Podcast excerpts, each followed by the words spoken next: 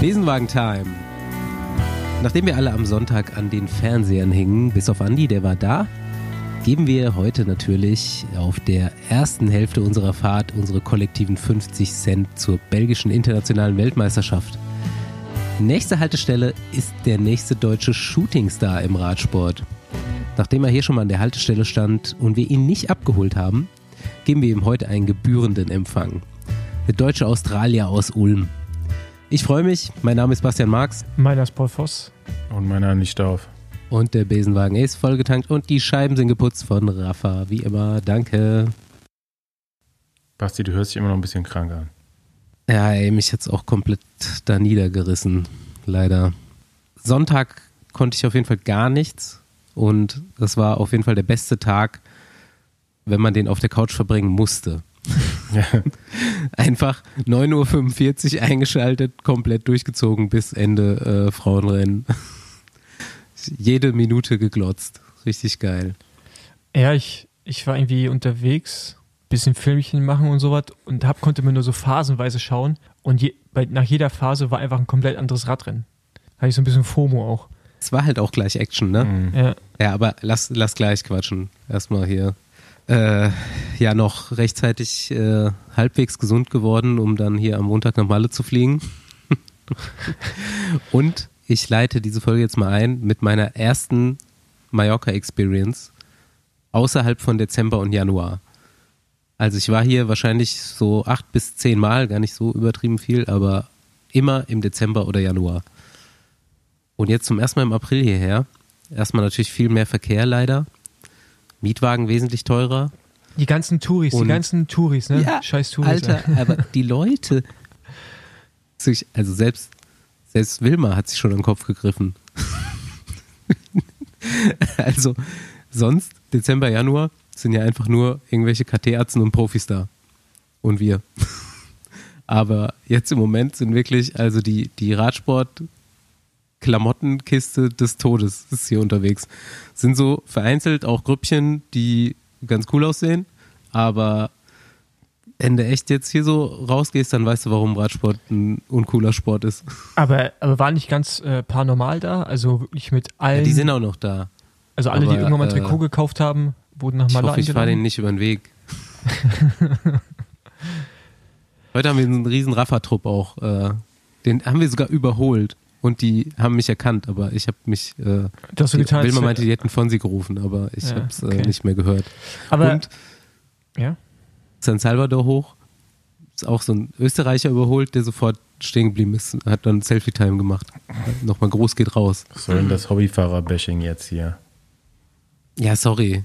Das ist ei- ei- einfach nur, das sind auch gar keine Hobbyfahrer, das sind eher so, das sind so ältere Leute. Naja, egal. Boomer-Bashing jetzt auch Nichts noch gegen dazu. ältere Leute. Aber es ist super, Einfach- es ist super viel los, oder?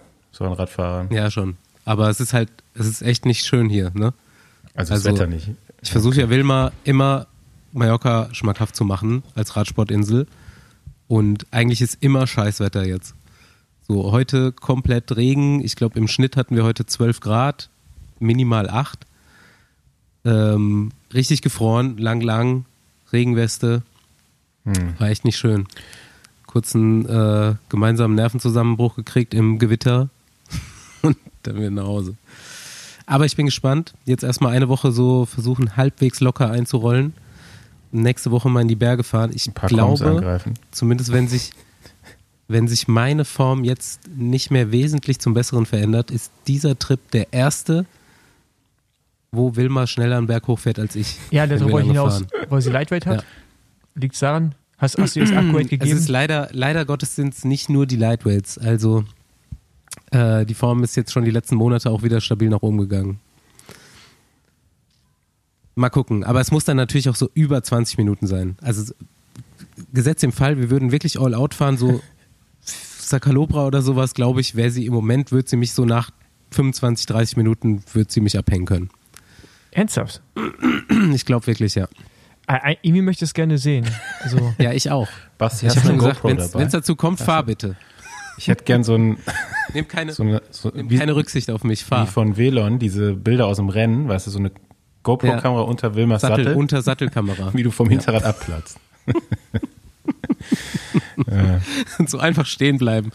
Also erstmal wie Kwiatkowski Brille wegwerfen und fünf Minuten später einfach stehen bleiben. Kein Bock Noch mehr. mal ganz kurz zum Radtourismus Mallorca. Ich war vor, boah, ich ist jetzt auch schon ein paar Jährchen her, auch ähm, so zum ersten Mal, ich sag mal, nach dem großen internationalen Radsportboom, wo so Radfahren einfach populärer wieder wurde, ähm, irgendwann dann auch mal so im Spätsommer, im Herbst auf Mallorca und war völlig erstaunt, wie viele Radtouristen da so übers Jahr dann doch sind, weil ich vorher auch eher so in den Wintermonaten da war oder noch früher, wo gar nicht so viele einfach zum Radfahren nach Mallorca gekommen sind. Äh, Das war echt unglaublich. Du konntest keine Straße fahren, wo nicht überall Radfahrer waren. Ich habe halt ich bin wirklich desperate langsam, ne? Mein Akku ist so leer, was so Sonne und ja, Wärme angeht. Und es ist ein, ich dachte, wir kommen jetzt hierher und es ist Sommer. Ich habe es wirklich gedacht. es ist wenigstens irgendwie 24, 25 Grad. Ah, ich hoffe, das wird noch nächste Woche. Vielleicht solltest du auch auf Swift wechseln, so ein so Twi- Twitch-Stream mit so UV-Licht. Wir haben schon- auch Braunwürst dabei. Ja. Wir haben schon, Paul hat schon gesagt, vielleicht sollte man nochmal umziehen. irgendwie. Kapstadt, hättest du da bleiben können. Hm, ja, stimmt. Da war's gut. Wie war wie war's Ah, da ja, eigentlich? da habe ich auch noch was nicht erzählt. genau, darauf wollte ich hinaus. Du hast mir nämlich schon erzählt. Ähm, Paul, wir Alter. haben jetzt nämlich die Überlegung gemacht, weil du mich ja hier an der langen Leine, äh, also nicht an der langen Leine Mhm. lassen willst, wegen Cape Epic, fahre ich jetzt einfach mit Basti. Ja gut, aber, aber ganz ehrlich, das habe ich mir gedacht, dass wir zwei Besenwagen-Teams an den Start stellen. Ja? Ja gut, Die Frage also, ist halt nur, fährst du dann mit Fabian? Nee, weil der, also der versucht ja die ganze Zeit, mich abzuhängen dann. Also, Äh, Der, der, fährt wenigstens, der fährt wenigstens schon ab und an Mountainbike. Geil, also, also zweier Mannschaft, immer müsst zusammen, aber Fabian fährt trotzdem auf Abhängen. Das würde, Ja, genau. würde passen. ich glaube, Baum und Egger fahren auch immer auf Abhängen. ja, nee, Ähm. ähm, ja, also keine Ahnung, also ich, also ich bin ja echt dafür, wir müssen mit dem Veranstalter mal reden. Ich mache eh gerade Termine mit denen. Ich spreche das an. Äh, Ich versuche mir gerade so einen Termin oder erstmal die Person zu finden. Bei ähm, Cape Epic wird ja von der Ironman Group gehostet. Da versuche ich gerade mal jemanden zu finden, der da in Charge ist, weil ich will auch, dass das Broadcasting besser wird. Ich will, dass es irgendwie auch die anderen Rennen übertragen werden und so weiter. Mal gucken, ob mir da irgendeiner was sagen kann. Aber, ähm, also ich meine, die beiden müssen doch irgendjemanden kennen, oder? Also, Ja, nee, nicht wirklich. Also, das sind dann auch nur Sportler. ja gut, Und aber die Ironman Group, der, ey, Karl, nicht, ey, ganz ehrlich, Karl, ist ja Karl, nicht Blatt deren, da, Karl Blatt fliegt ja jedes Jahr hin und darf die Helikopter Ja. da durch die Gegend fliegen, weißt du, ich meine? Man wird da wohl irgendwen glaube kennen. ich, ähm, das Rennen ist, da sind die natürlich mega gut vernetzt, aber die Ironman Group ist echt nochmal was anderes. Und das Rennen organisiert sich ja auch selber und das Broadcasting übernimmt auch das Rennen Ja. und hat dann mit der Hosting-Gesellschaft da erstmal gar nichts zu tun. Aber zum viel interessanteren Thema. Alter, Mountainbike fahren, das ist so krass.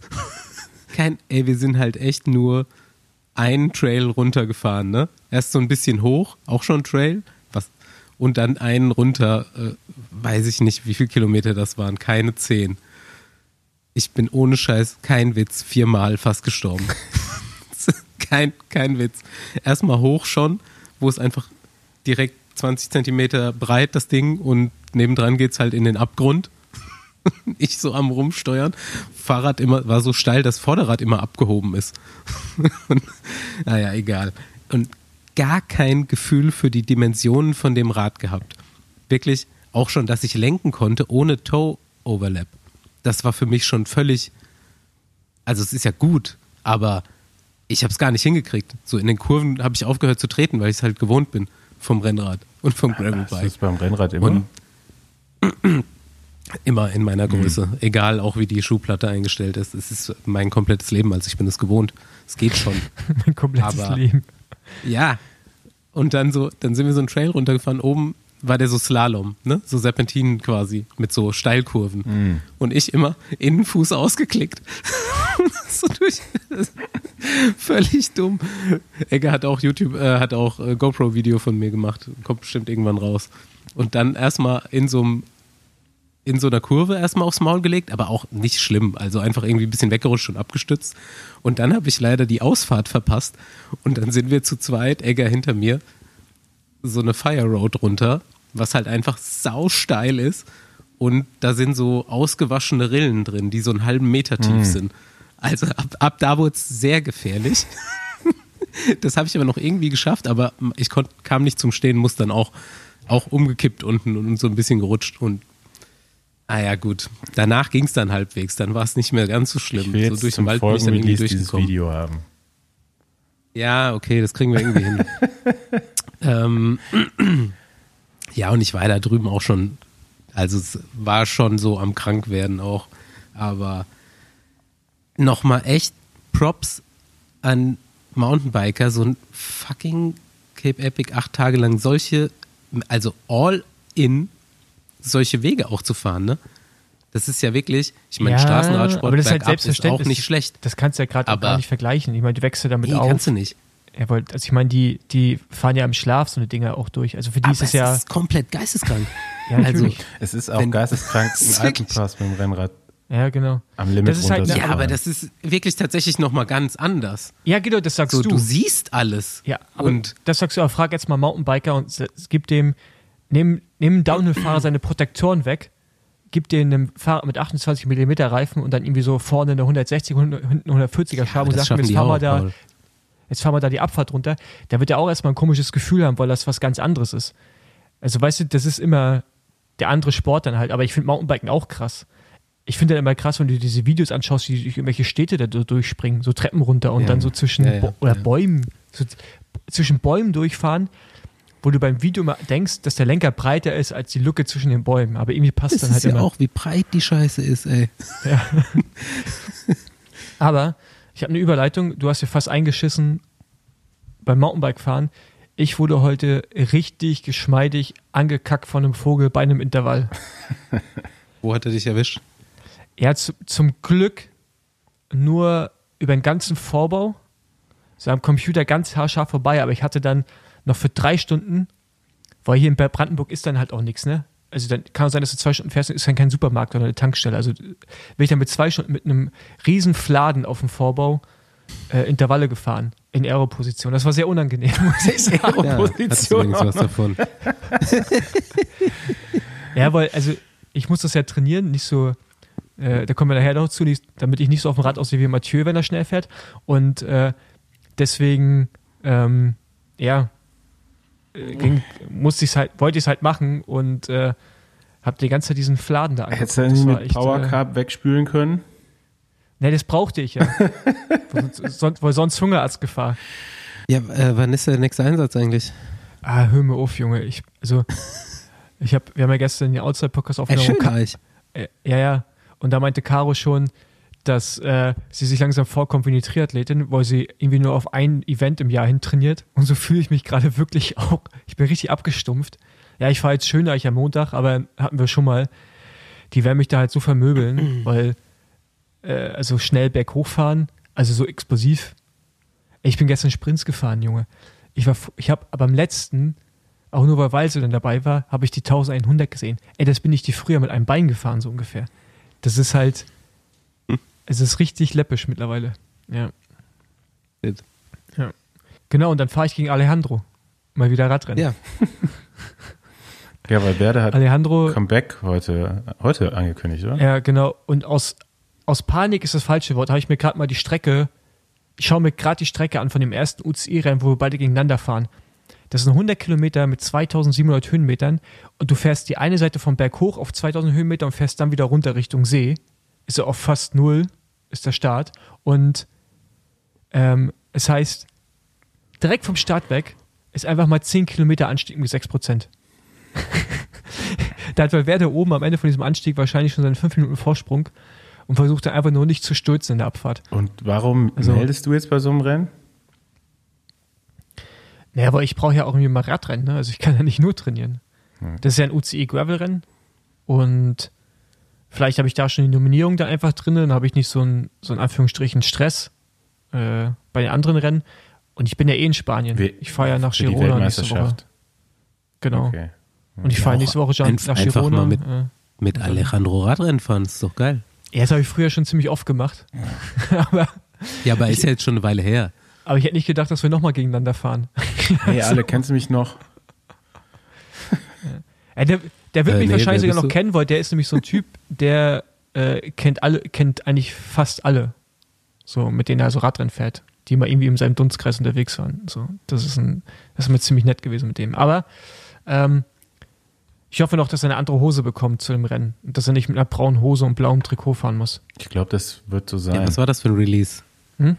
Movistar hat jetzt ein Gravel-Team. Wie, wie nennen die es? Gravel Squad? Gravel. Gravel Ja, Squad? so, ja. Ja, ja, keine und die Ahnung, fahren einfach so jetzt so eine braune Hose mit Taschen an den Seiten und braune Socken, oder? So, oder so. Es ist nicht wirklich braun, es sieht eher so nach Matsch aus. Ja, genau. Aber jetzt, Matsch. Ja, halt Ja. Gravel, ne? ja. Ja, Andi, was was geht bei dir so? Ähm, boah, was ist nach letzter Woche alles passiert? ähm, ich war am Wochenende bei der Flandern-Rundfahrt, also wieder in Belgien. Und ähm, auf dem Weg dahin war ich noch bei einem anderen Rennen in Holland. Ähm, wusste eigentlich, dass das Wochenende halt wieder ziemlich busy wird, habe mir aber trotzdem mein Fahrrad mitgenommen und bin dann tatsächlich Sonntag ähm, nach dem Start der Männer zum Start der Frauen gefahren. Also der Start der Männer war dies Jahr in Brügge, Start der Frauen in Odenade. Und äh, dann hatte ich ja so ein bisschen Zeit und habe mir zwei, drei Punkte an der Strecke mit dem Rad angeguckt. Und ich muss sagen, ich habe erfolgreich verdrängt, wie hart diese belgischen Kopfsteinpflaster sind. ich hatte eigentlich so direkt. ja, schon, ne? Hä? Ja. Ja, Ja, so, es rollt einfach gar schon, nicht da, ja, ne? ja, so, ja. keine Ahnung, wenn, wenn ich jetzt hier in, in Köln fahre oder so, dann fährst du halt schon irgendwie mal so über 30 km/h, wenn es flach ist. Ähm, oder wenn du in der Gruppe fährst, rollst du halt auch mal über eine Welle ein bisschen schneller drüber. Aber da, ey, da geht ja gar nichts vorwärts, ne? Und ähm, ich bin dann so ein bisschen übermütig vielleicht auch nicht den, die normale Straße gefahren zu dem Punkt, wo ich gucken gehen wollte, sondern dachte so, ah komm, hier kannst du noch mal Steenberg-Dries einfach mitnehmen. Bin da rüber gefahren, hat natürlich auch Geil.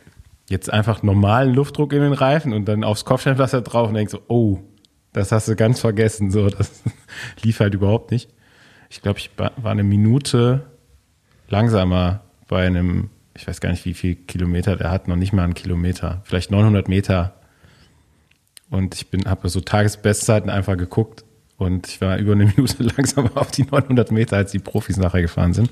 Ich meine, die fahren da auch ein bisschen schneller rein und so, aber äh, ja, da kamen wieder so Erinnerungen hoch, wie schwer das Ganze doch dann ist. Und ähm, ja, wenn man dann sieht, wie das Rennen nachher noch verlaufen ist, umso beeindruckender. Ähm, dazu war es halt auch da nicht wirklich warm, muss man sagen. Es war so, war vielleicht fünf, sechs Grad oder so am Nachmittag. Äh, schon unangenehm das Ganze. Aber war cool, so an der Strecke ist halt unglaublich, was da so los ist an dem Tag in, in, in bei der Flandern-Rundfahrt. Ne? Also es ist nicht nur so die Ja, Zuschauermassen, die dann so beeindruckend sind, sondern auch was da so im Detail abläuft, was man im Fernsehen ja gar nicht so mitbekommt. Ähm, das hat auch so ein bisschen was vom Kölner Karneval für mich jetzt so. Äh, das ist einfach, also der, der Zielort Odenade ist einfach ein riesen, ich sag mal, ist schon wie so ein Festival, kann man sagen. Ähm, super viele Leute unterwegs. Äh, da wird natürlich auch hart gesoffen mit dem belgischen Bier. Äh, das dann so gegen Ende der Veranstaltung auch so die größte, Erinner- also der größte Vergleich zum Kölner Karneval ungefähr da war, dass dann so viele Zombies da rumgelaufen sind. Aber so an der Strecke ist halt mega witzig, so die, die Leute lassen sich halt echt viel einfallen, was sie, was sie da machen, so am Straßenrand oder bereiten Plakate vor. Du siehst halt junge Leute, die dann so an der Strecke rumlaufen und halt mit irgendwelchen Funkgeräten Radiotour mithören und so. Das ist halt so, das kriegst du, das hast du halt sonst nicht bei Radrennen. Ne? Und äh, an einem Haus bin ich vorbeigefahren, die haben einfach Ivan Cortina Plakate, die haben alles überall spanische Flaggen aufgehängt, so keine Ahnung, das war halt so ein random Haus irgendwo mitten auf dem Feld in Belgien und die haben sich einfach gedacht, ja komm, wen supporten wir heute? Ivan Cortina, die haben alles so wirklich so geschmückt und äh, jeden Fahrer angefeuert, der da vorbeigekommen ist, ob es jetzt die Profis waren oder Hobbyfahrer oder irgendwelche Leute, die vorbeikamen. Ähm, ich kann es eigentlich nur jedem mal empfehlen, das mal sich anzugucken. Einfach ein, an dem Tag nach Belgien das Rad mitnehmen, so ein Stück der Strecke abzufahren. Man ist ja super schnell, auch an verschiedenen Punkten. Ähm, lohnt sich auf jeden Fall, so einen Tag mal da zu machen. Außerhalb der, Ich habe mich, der Fanzelte. ich hab mich gefragt, ob die Immobilienpreise da auch äh, korrelieren, wenn du so ein Haus hast, was an der Strecke der Flandern-Rundfahrt steht. Du hast ja auf jeden Fall viele. Es gibt auf jeden Fall mehrere Profis oder Ex-Profis, die Häuser an so besonderen Streckenabschnitten haben. Ich glaube, Peter van Pettegem zum Beispiel, der hat ein Haus am Haarhook. Ja, ja. Das ist so das Genau, lange ja. Kopfsteinpflasterstück von Omlopet Newsblatt. Kann sein, dass es begehrt ist. Also ist auf jeden Fall geil, wenn du an irgendeinem Anstieg da oder so ein, Voll. ein Also ich Haus hab das hast halt und auch dann, gesehen in der Übertragung. dann jedes Jahr das Rennen vorbeikommt. dass da halt auf zwei, drei Balkonen halt, an, also an einem Haus, das hatte drei Balkone und die waren alle komplett voll und äh, mega die Party und dachte ich mir so, ey, auf Ja, jeden Fall super begehrt in Belgien eigentlich. Also auch was da so drumherum los ist, ne? Du kriegst halt auch geiler mit. Also jetzt so in der Übertragung, wie gesagt, ich habe jede Minute davon gesehen. So alleine, dass, äh, keine Ahnung, jetzt halt irgendwie über irgendwelche Drohnen oder so Kamerastrecken da mehr gemacht wird. Du kriegst auch tatsächlich mehr von dem außenrum mit und kannst es mal besser einschätzen, wie viele Leute da stehen, wie, wie lang die auch teilweise da stehen. Und ähm, das war auf jeden Fall super cool. Ja, andersrum geht's halt gar nicht gut. Also ich habe dann, während ich da unterwegs war, war so zwei Stunden ungefähr, habe ich gar nichts vom Rennen mitbekommen, weil das Netz einfach komplett überlastet ist und du kriegst überhaupt keinen, keinen Empfang. Also telefonieren geht vielleicht noch, aber äh, mobile Daten auf dem Handy absolut nicht möglich. Und äh, am, am Sonntag selbst haben mir so 80 Kilo, Kilometer vom Rennen ungefähr gefehlt. Ja, war auf jeden Fall für mich persönlich dann auch noch ganz erfreulich, dass äh, Mats aufs Podium geschafft hat.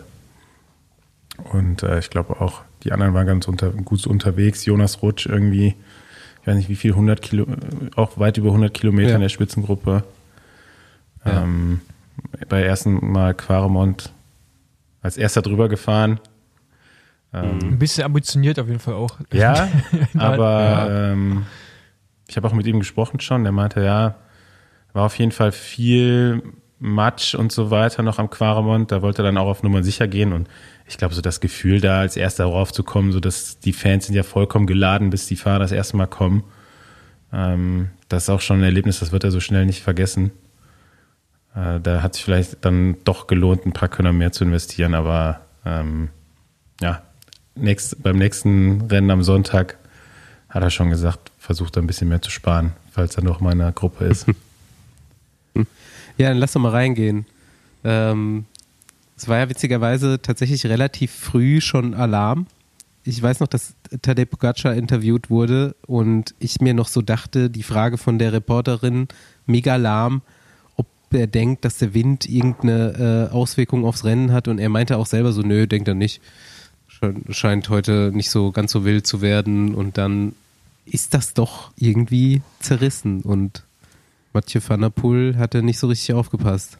Ich habe dann Zweimal. nachher noch mit Baller geschrieben und ähm, ja, das scheint auch tatsächlich im späteren Zeitpunkt des Rennens nochmal so gewesen zu sein, dass er da auch so ein bisschen ja, zur falschen Zeit das Falsche gemacht hat. Ein, einmal die erste Situation, wo äh, Sören Krag Andersen schon einmal äh, mehrere Shots äh, feiern musste, um die Lücke da wieder Mhm. zuzufahren. Wo dann auch ja Maurice zurückkommen musste. Und das zweite Mal, als DSM Stehversuche gemacht hat am Berg, wo er ja auch, der war ein geiler Kamerashot. Du siehst erst Mhm. hinten Mathieu, der irgendwie doch am Sprechen ist, und der nächste Kamerashot siehst du halt, wie vorne DSM Stehversuche macht. Und denkst du ja, okay, gut, also das wird jetzt hier nicht gut ausgehen, die Situation. Und da war er ja dritte oder vierte Gruppe. Und da musste Mhm. er zum Teil auch selber nochmal Loch zufahren. Also Tadej war auf jeden Fall stärker, aber jetzt nicht eine Weltstärke, sondern es war halt, ähm, Mathieu hatte einfach so viel im Vorfeld schon Mhm. vergeudet, das war ja unglaublich. Mhm. Also, ja.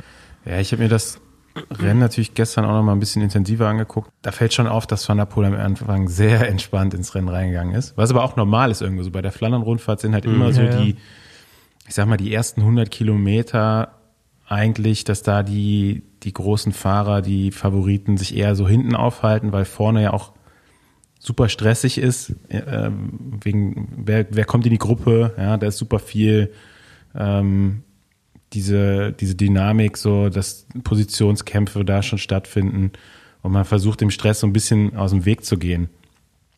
Da, da hat man am Anfang ja immer so klassisch die Bilder, ne, die äh, Van Art und Co. sind dann noch irgendwie mit langem Trikot, Beinlinge, Weste, Handschuhe und so weiter eingepackt und versuchen sich da irgendwie äh, rauszuhalten, haben dann auch oft einen Fahrer dabei, der die dann so ein bisschen bewacht, beschützt, äh, dann nochmal zusätzlich aus dem Wind hält vielleicht, wenn es mal so lang wird, einer Reihe.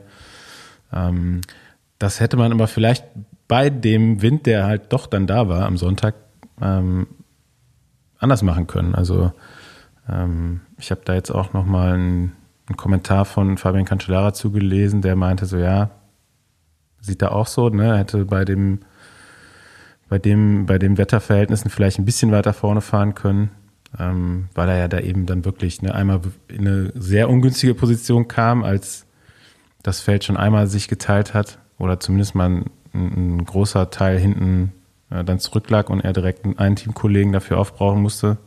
Und im Gegenteil dazu eben mhm. Pogacar ein mehr oder weniger perfektes Rennen hatte. Also wie er selber gefahren ist, aber auch seine Mannschaft. Lass mich nochmal zu der Situation kommen, wo Van der Poel abgehangen ist am Anfang.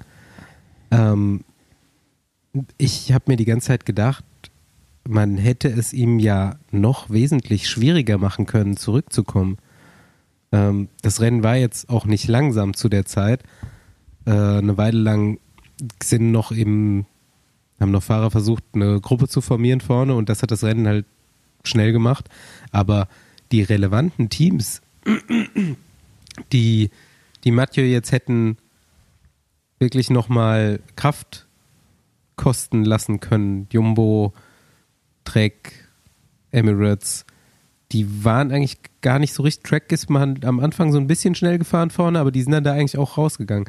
Also man hat nicht absichtlich versucht, ihn da jetzt auch wirklich abzuhängen. Naja, oder? also erstmal die Frage, ob alle das mal wissen. Dann das zweite ist, das war so früh im Rennen, du kannst ja nicht alle, alle deine Leute da schon aufrauchen, um es manchmal schwerer zu machen. Mhm, also, genau.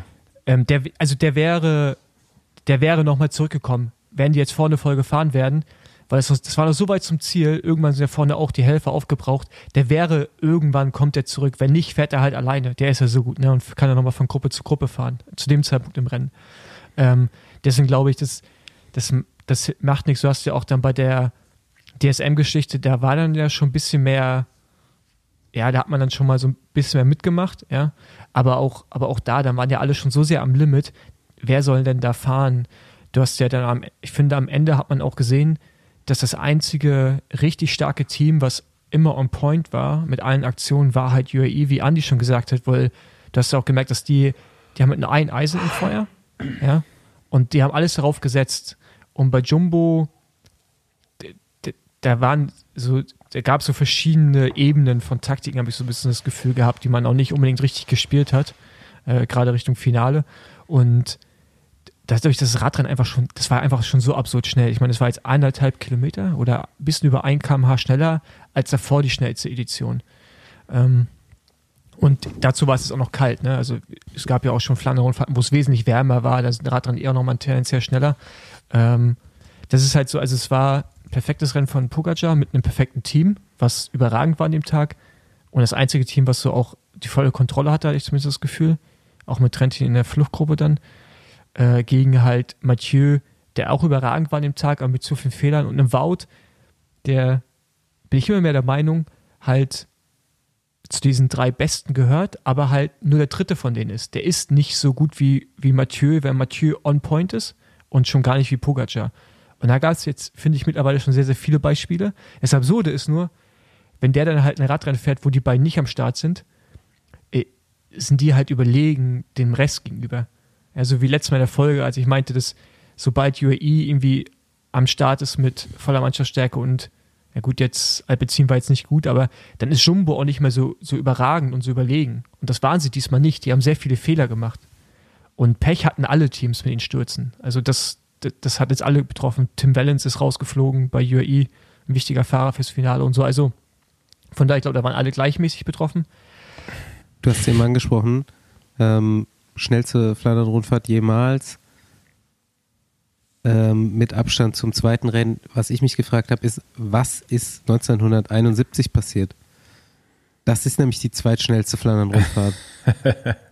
Ist das 71 gewesen? Ich dachte, es wäre irgendwas in den 2000 Vielleicht gewesen. einfach auch eine komplett oder andere die, Strecke. Oder die ne? drittschnellste. Ja, Also ich- aber ich meine, die können ja nicht komplett Rückenwind gehabt haben. Ja gut, aber du Nee, bist halt vorher eine ganz andere Strecke gefahren, bist von A nach B zum Beispiel auch gefahren. Ne? Jetzt fährst du ja, ja, dieses Jahr war der Start in Brügge, sonst jetzt die letzten Jahre in Antwerpen, fährst du ja immer in, in Richtung dieser Runde um Odenade oder diesen Runden. Also die, der Streckenverlauf sieht eher aus, als ob so ein, Kind mit einem Textmarker um Odenade ein paar Kreise gekrickelt hätte. Ähm, das kann man, glaube ich, so nicht vergleichen. Also deswegen hinkt das da so ein bisschen, äh, weil die Strecken einfach immer anders sind. Ja, Ja.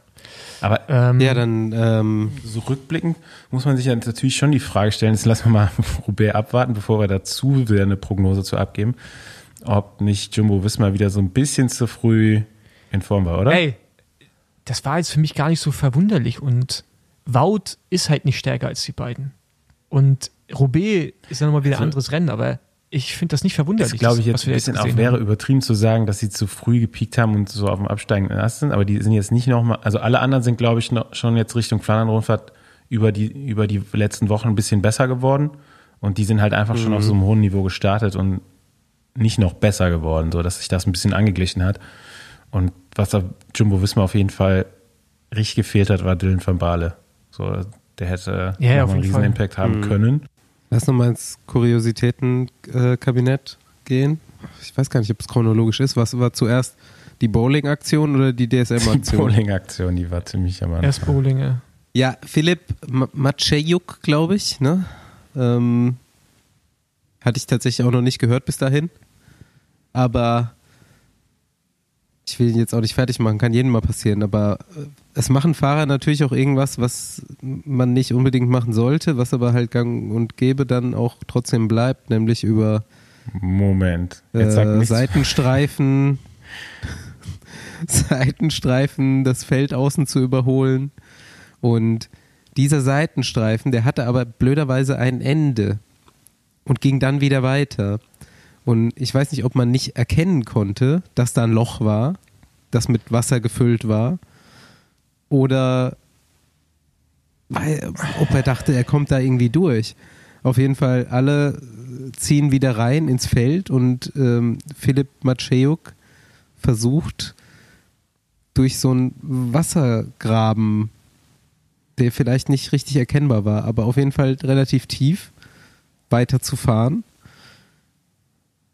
und macht als Reaktion eine nicht kluge Sache, nämlich nicht, dass er da einfach irgendwie versucht, geradeaus durchzuhalten, sondern zieht dann es nach innen und es sieht, Nee, es- sieht komplett, es hat- komplett Slapstick aus. Ja, nee, das, das hat ihn zerrissen Ähm. in dem Moment. Aber das Wasser konntest du nicht sehen. Das hast du von Weitem sah es einfach aus wie so eine, wie so eine Wiese. Mhm.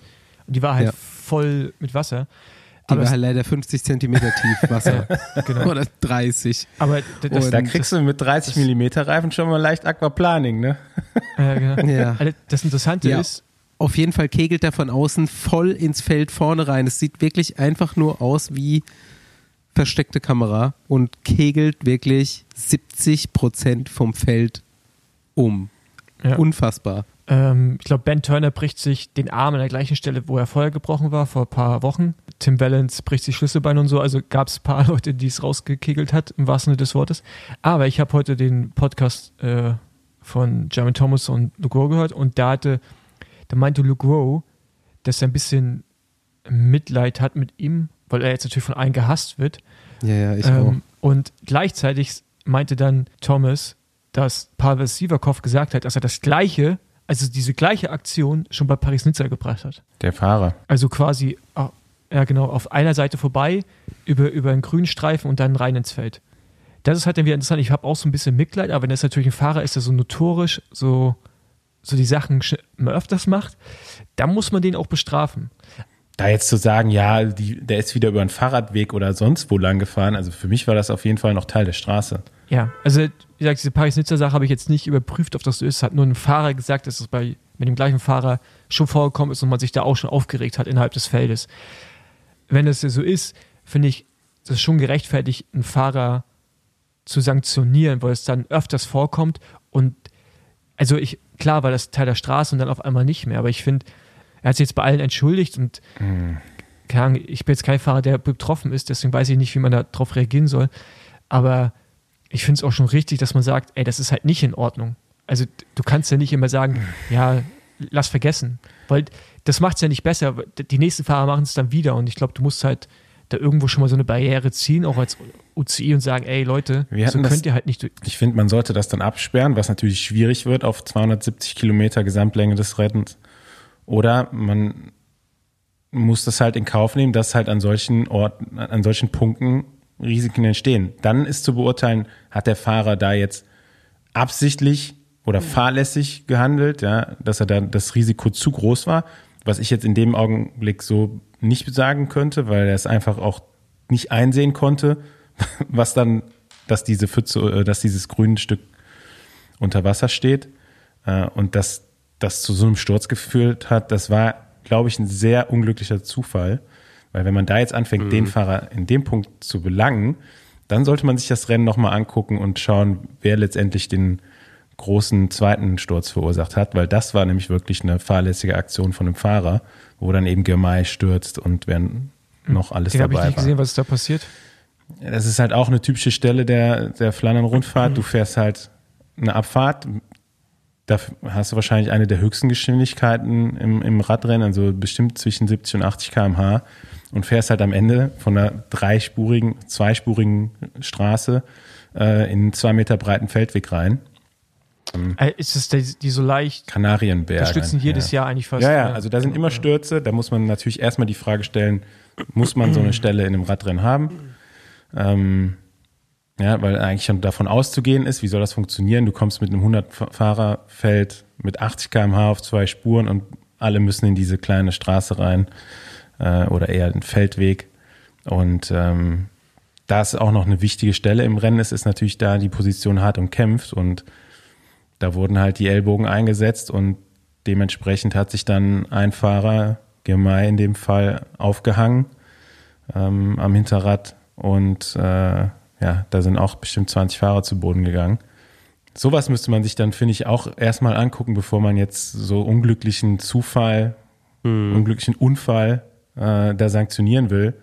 Ähm, da finde ich, macht die UCI an, der, an anderen Stellen noch zu viel falsch oder gar oder ist einfach untätig, als jetzt da so ein Exemplar, äh, exemplarisch so ein Fahrrad zu sanktionieren, nur weil das jetzt vor laufender Kamera passiert ist. Ja. Okay, erklärt mal einer von euch, was DSM da gemacht hat, denn ähm, so aus der Fanperspektive finde ich super interessant und das sind eigentlich so Sachen, die man als Fan oder als Radsportsehender meistens nicht mitbekommt als Bora das gleiche letztes Jahr bei der deutschen Meisterschaft gemacht hat, ist es tatsächlich das erste Mal gewesen, dass ich das so richtig bemerkt habe, dass es, dass es diese Taktik gibt.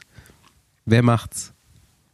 Naja, du fährst, was die gemacht haben oder was, was man so macht, du fährst halt in den Berg rein, geschlossen als Mannschaft, ähm, blockierst vorne den Weg, sodass niemand links und rechts vorbei kann. Muss auch sagen, ist auch ein, eigentlich nur ein Feldweg, Feldweg, der äh, da hochgeht. Also es ist keine breite Straße. Also du kannst das da einfach mit fünf, sechs Fahrern vorne maximal ja, genau. zumachen.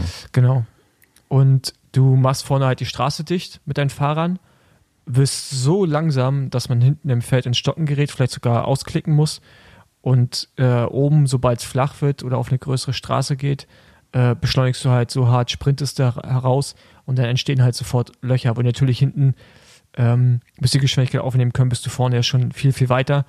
Äh, zum Teil musst, musst du halt dann noch ausklicken. Die Taktik wird öfters gefahren. Also früher, genau. als wir noch aktiv waren, war es auch ganz oft so, dass die größeren Teams einfach entschieden haben, wann die Gruppe des Tages unterwegs ist. Das ist mittlerweile ja auch weniger der Fall. Und die haben dann auch bei breiten Straßen dicht gemacht und quasi dafür gesorgt, dass du nicht mehr vorbeifahren kannst. Ähm, also bei Feldwegen, ich kenne das auch aus der Flandern-Rundfahrt, ist mir auch öfters da passiert, dass das von Teams gemacht wurde, vor allem von Quickstep, oder von äh, Cancellara-Teams. Ähm, aber so einem Extrem wie jetzt bei DSM Aber habe ich jetzt auch noch nicht, zumindest von außen wahrgenommen, dass es, also dass selbst die, DSM musste ja fast, also DSM hat ja Probleme auf dem Rad zu bleiben, weil das so langsam war. Mhm. Aber ich glaube, so im, im allerbesten Fall machst du es so, dass du auch schon richtig schnell reinfährst in den Berg und dann langsam fährst, so dass es sich wirklich, wie du eben schon gesagt hast, dass es sich dann so staut, dass die am besten ausklicken müssen, Aber weil das keiner ja damit rechnet, so. dass es jetzt so langsam wird. Also das ist ja tendenziell bei Aber- diesen flämischen Rennen ist es ja eigentlich immer so, dass du in so einen kleinen, schmalen Weg immer Mhm. schnell reinfährst. Also du, Ja. da, darum wird ja Aber das gekämpft. war in der ja. Situation, sah es hinten nicht so aus, als ähm, müssen Leute ausklicken oder wenn so überrascht, es ist auch einfach nur mega langsam gewesen. Es war kurz nach dem Sturz, ne? War nicht lange nach dem Sturz. Mhm. Leute kamen noch zurück. naja. Ja, also das ist an dem Berg äh, Kortekehr einfach, der wird bei nicht nur der Flandern-Rundfahrt gefahren, sondern bei ganz vielen dieser belgischen Frühjahrsklassikern. Und äh, da bietet sich das einfach extrem an, weil du halt unten so eine 90-Grad-Kurve hast in diesen schmalen Weg rein. Ähm, und wie Paul schon sagt, also die meisten Berge, die jetzt nicht sich zum Attackieren eignen, was halt viele von diesen Anstiegen sind, die werden einfach immer extrem schnell angefahren. Die Positionskämpfe sind dann eben äh, die, da, die das Tempo so hochhalten, weil man zumindest mal nur für den Fall, dass was passiert, vorne reinfahren will und vor allem, wie, der, wie das Rennen danach verläuft. Also gerade in dem Beispiel von Kortekehr ist halt, dass du oben auf eine relativ breite Straße kommst, in eine Abfahrt rein und dadurch dieser Ziehharmonika-Effekt, den du eh schon hättest, durch so eine Tempoverschleppung und dann äh, Beschleunigung, wird dann noch mehr extrem groß. Also man, wer das Rennen gesehen hat oder sich jetzt nochmal angucken will, der sieht halt, dass danach das Fahrerfeld einfach auch direkt in, in vier verschiedene äh, Gruppen äh, gesplittet wird. Und deswegen ist das einfach, da bietet sich das an und wurde auch in den letzten Jahren schon immer angewandt, so, weil du hast halt danach eine, eine gute Möglichkeit, ohne viel Kraftaufwand, die nächsten Berge alle in einer guten Position zu fahren. Was jetzt auch in dem Rennen dann die erste, äh, das erste Segment von Bergen war, ne, mit, mit dem Eikenberg, der als nächstes kommt, ähm, bietet sich das halt da äh, immer an. Nur hat es DSM halt extrem gemacht. Also die haben ja wirklich fast Stehversuche gemacht am Anstieg. Ähm, Und Ineos hat mitgemacht, ne? Nee, also das stimmt nicht. Also ich weiß natürlich jetzt auch nur aus, aus der Erzählung von anderen, ne? also wie gesagt, auch wieder aus dem Podcast von Rowe und Thomas, dass Degenkolb, die fahren in den Berg rein, Degenkolb fährt zu Rowe und sagt, ey, wollen wir langsamer machen? Luke Rowe sagt, yo, äh, lass langsam machen. Luke Rowe war dann irgendwann dritte Reihe, ja, und vorne war nur Connor Swift. Ähm, Mhm. irgendwann, also Erzählung von Luke Rowe, irgendwann war es dann aber so langsam, dass, dass Rowe meinte, ey, das ist doch ein, das ist, das ist einfach Joke, das ist einfach Schwachsinn. Und hat, hat dann zu Connor Swift mehrfach, mehrfach übers Radio gesagt, ey, fahr schneller, erhöhe das Tempo im Berg. Ähm, wiederum war es aber so laut, dass Swift das anscheinend nicht gehört hat, ja. Und dadurch sah es aus, wenn die mitgemacht haben. Aber es war schon anscheinend im Fahrerfeld auch so, die, selbst in der dritten Reihe, das ist halt einfach absurd langsamer. Und er meinte auch, die haben es auch schon gemacht, auch an dem Anstieg. Aber das war halt nochmal so, so, so Next Level an Langsamkeit. Ähm, und ja, kann, wir jetzt alle nicht da. Äh, ich, DSM, also Freunde haben sich damit Ich mein- sicherlich nicht gemacht, sagen wir mal Ja. so. ich meine, irgendwie, irgendwie geil. Ich finde es auch mega, solche Schrotttaktiks anzuwenden. Aber DSM wurde natürlich ein bisschen belächelt hinten raus, weil das Ergebnis des Tages sind sie jetzt damit nicht eingefahren. ja, Aber naja, wenn man nicht den Fahrer hat, muss man halt versuchen, irgendwie anders den Unterschied irgendwann zu machen. Also, so würde ich jetzt nicht sagen, weil hätte es DSM nicht gemacht, dann haben wir jetzt ja gehört, dann hätte es irgendeine andere Mannschaft an der, an der Stelle gemacht. Ja, aber es, ist natürlich es geht so um zu die übertreiben. Langsamkeit. Ne, das, Ja, genau. das muss man nicht machen. Also man hätte auch einfach normal langsam fahren können, hätte wahrscheinlich den gleichen, äh, das gleiche Ergebnis da rausholen können. Ähm, das war vielleicht ein bisschen unglücklich. Aber ansonsten, wie gesagt, mit Sicherheit hätte es irgendeine andere Mannschaft auch, auch gemacht, weil es sich da eben anbietet. Ne? Also wenn du das da machst, wenn du das schaffst, mit fünf, sechs Fahrern vorne da zu sein, kannst dir ziemlich sicher sein, dass du auch in die ersten, in die, oder in die nächsten Berge in einer guten Position reinfährst. Und dadurch macht es da halt schon Sinn.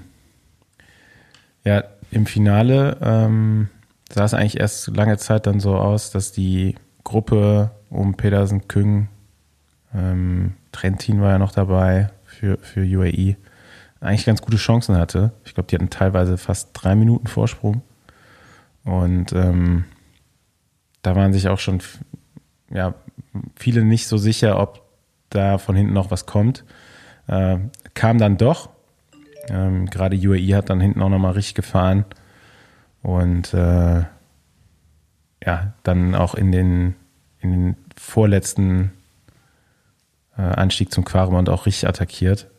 Äh, was so ein bisschen überraschend war. Also man hätte eigentlich die, die Attacke ein bisschen später erwartet von, von Pogacar, also erst beim letzten Mal am Quaremont, wo er ja auch nochmal attackiert hat, aber ähm, ja, da ging es dann halt schon richtig los. Der Vorsprung nach vorne hin ist auch dann ziemlich schnell äh, kleiner geworden.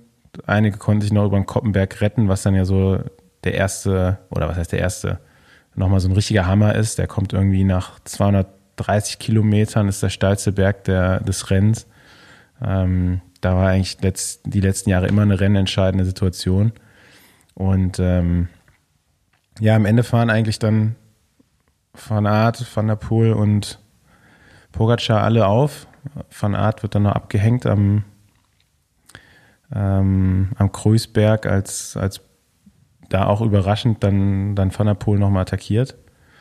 Und am Ende ähm, ja, lässt Pogacar dann auch nochmal Van der Poel am, am letzten Anstieg vom Quaremont noch richtig stehen.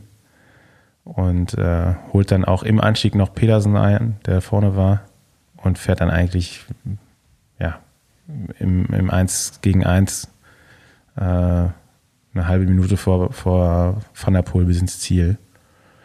Und ähm, da haben sich jetzt viele Leute die Frage gestellt, wie geht das? Wie kann ein 65 Kilo schwerer Fahrer ähm, die Klassikerspezialisten da so stehen lassen? Und ich habe mir mal auf die, ich habe mir mal die Zeiten angeguckt, die er gefahren ist am Quaremont.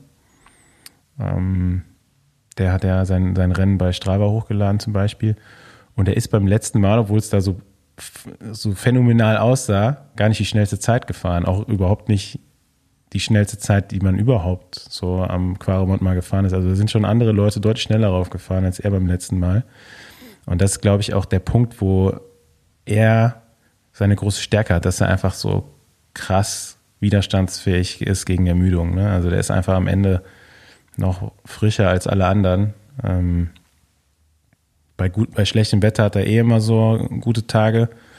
Ähm, wie gesagt, das Rennen am Sonntag war jetzt auch nicht eine schöne Wetterfahrt. Es war super kalt, äh, hat, glaube ich, auch nochmal extra Energie eingezogen. Und dann ist Pogacar ja offensichtlich einfach der Rennfahrer aktuell, der da am besten ja, die Energie haushalten kann, einfach von Natur aus wahrscheinlich da ein extremes Talent für hat und ähm, ja, dass er dann am Ende gar nicht so viel schneller als alle anderen fährt, sondern alle anderen noch ein bisschen langsamer, weil sie müde sind. Ähm, mhm. Und ist natürlich schon krass, einfach so als Rundfahrtspezialist, sage ich mal, so ein, so ein Rennen zu gewinnen. Immerhin, so weil das Gewicht angesprochen hast, wiegt er halt auch 5, 66 Kilo so und nicht die 60, 61 wie manche anderen Rundfahrtsspezialisten, was ja dann schon nochmal, es ist schon nochmal ein kleiner Unterschied, der ihm da äh, zugutekommt. Ja, auf jeden Fall, sonst könnte er auch in den Zeitfahren nicht so performen, aber ähm, was ich dann interessant fand auf dem Heimweg, also quasi nach einem nach dem äh, Paterberg, Paterberg, ne? Ja, der letzte, genau. Wie, wie die beiden sich auf dem Rad verhalten haben. Also egal, es up und down, ne? Abstand war irgendwie mal bei 16, 15 Sekunden, dann ging er hoch auf 30, dann wurde er nochmal wieder weniger und so. Äh, und am Ende waren es dann auch nicht mehr ganz die 30, aber hat natürlich auch reinrollen lassen. Ähm, was ich da krass fand, ist, wie, wie Pogacar auch am Limit und das auch am Berg in der Lage ist, eine gewisse Aeroposition auf dem Rad zu halten. Also der sitzt halt, also sitzt natürlich jetzt nicht flach auf dem Rad, aber halt so kugelmäßig. Und ich glaube schon, dass der einfach eine viel, viel bessere Aerodynamik hat als jetzt zum Beispiel Mathieu, wo du halt gemerkt hast, wenn der halt eine Aeroposition so quasi oben in den äh, Bremsgriffen sich reinlegen, wenn er das machen muss, dass er die Position sehr wahrscheinlich nicht sehr oft trainiert. Also du hast gesehen, das ist, fühlt sich sehr unwohl und äh, dann auch, äh, wenn du den einen Teil anschaust, den Mathieu anhat, irgendwie so die Ärmel, die dann oben eigentlich schon fast in der Achselhöhle drin hängen. Das sind dann so ganz viele Dinge, wo du merkst, ich weiß nicht, ob das sieht natürlich nur optisch so aus, wo auf jeden Fall noch so Defizite da sind und die ja natürlich bei der Geschwindigkeit, bei so einer langen Renndauer auch noch mal einen Unterschied machen. Und da fand ich äh, Pogacar echt faszinierend, überragend, also was er da gemacht hat und dann Mathieu wieder immer ab, so aus dem Sattel gehen muss, ja, wo er sich wahrscheinlich auch gerade unwohl fühlt. Ähm, da frage ich mich dann auch immer, wie, also trainiert, ob der überhaupt im Training sowas simuliert. Ja, also dass der Intervalle in Aeroposition fährt oder ob er da einfach, da fährt die halt einfach. Also so muskuläre Gewöhnung mhm. und solche Sachen. Und äh, das fand ich, hat man da extrem gesehen zwischen den beiden. Ja, so Mats Pedersen, Mats Pedersen ja zum Beispiel, ne, also wenn der attackiert, der hatte die ganze Zeit eine extrem angespannte Haltung, also, also im Positiven, weißt du? Also eine extreme Stabilität, auch in Aero-Position. Also das, ja, hat halt Mathieu, hat das halt gar nicht. Was, was ich vielleicht auch nicht so gut finde bei Mats. Ähm, aber ja, das macht es natürlich leichter dann so in, wenn du gar nicht aufrechter sitzen kannst, weil dein Lenker so tief ist, ähm, ja. dann ist natürlich auch schwer, so aufrecht zu fahren wie ein Thunderpool. Ähm, aber da muss man natürlich auch sehen, ne, es ist nach 260 Kilometern, da, da, sich da noch irgendwie wohlzufühlen, ist natürlich auch schwer, auch schwer im Training zu simulieren. Und ich, vielleicht ist das einfach, was Pogacar von Natur aus hat, dass er einfach immer mhm. diese natürliche aerodynamische Haltung auf dem Fahrrad hat. Ähm, das kann natürlich sein. Ich meine, der ist halt auch schon in Summe viel aus, ne? In der extrem Ermüdung. kompletter Rennfahrer. Also jetzt ist die Flandern-Rundfahrt natürlich auch der Klassiker, wo dir ein großer Motor extrem weiterhilft. Also es kommt da ja eben nicht drauf an, dass du den, den, den Berg oder den Anstieg am Schluss extrem schnell hochfahren kannst, sondern es liegt, also es kommt eher darauf an, dass du da noch Energie hast, um den überhaupt irgendwie raufzufahren. Ähm, und man muss jetzt auch mal sehen, das hätten wir vielleicht auch in den letzten Jahren auch andere Rundfahrer oder andere Fahrertypen wie diese reinen Klassiker-Spezialisten machen können. Nur erstens hatten da kaum, hatte da kaum jemand Bock drauf von denen.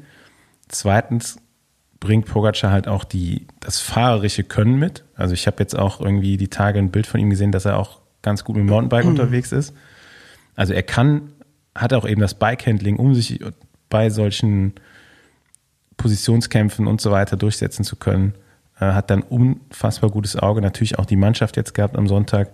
Aber wenn, wenn du dir anguckst, wie er halt die Abfahrt vom zum Quaremont hin sich positioniert, ist unglaublich. Also äh, der macht da echt keine Fehler, verlässt, verliert null Energie im Gegensatz zu manchen anderen, die da äh, als, als Spezialisten gelten. Und das ist halt einfach das, das Faszinierende. Und dann ist er natürlich auch noch ein Ausnahmeathlet. Also, dass der dann am Ende irgendwie noch äh, so überlegen äh, ist, ist jetzt nicht so eine Riesenüberraschung, wenn man sich das nochmal genau anguckt. Also, das ist schon erstaunlich, was der im, im Komplettpaket da einfach abliefert. Ne? Also ähm, ja, keine Fehler. Also er, er scheint genügend zu sich führen, zu, zu, zu führen an, an Ernährung und so weiter.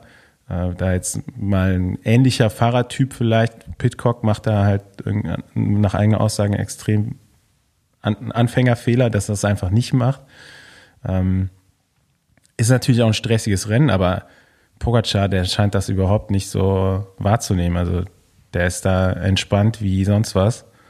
Und äh, das führt natürlich dann über so eine Distanz auch dazu, dass er wahrscheinlich weniger Energie überhaupt auch aufwenden muss, um im Finale da zu sein. Und äh, ja, das jetzt im Vergleich dazu, Wechsel.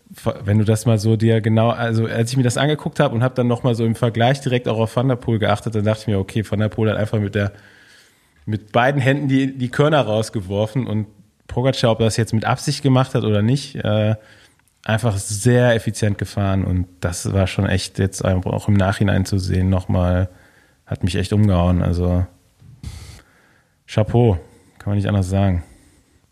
Roubaix lass Tipps abgeben. Van der Poel war jetzt auf jeden Fall mal best of the rest.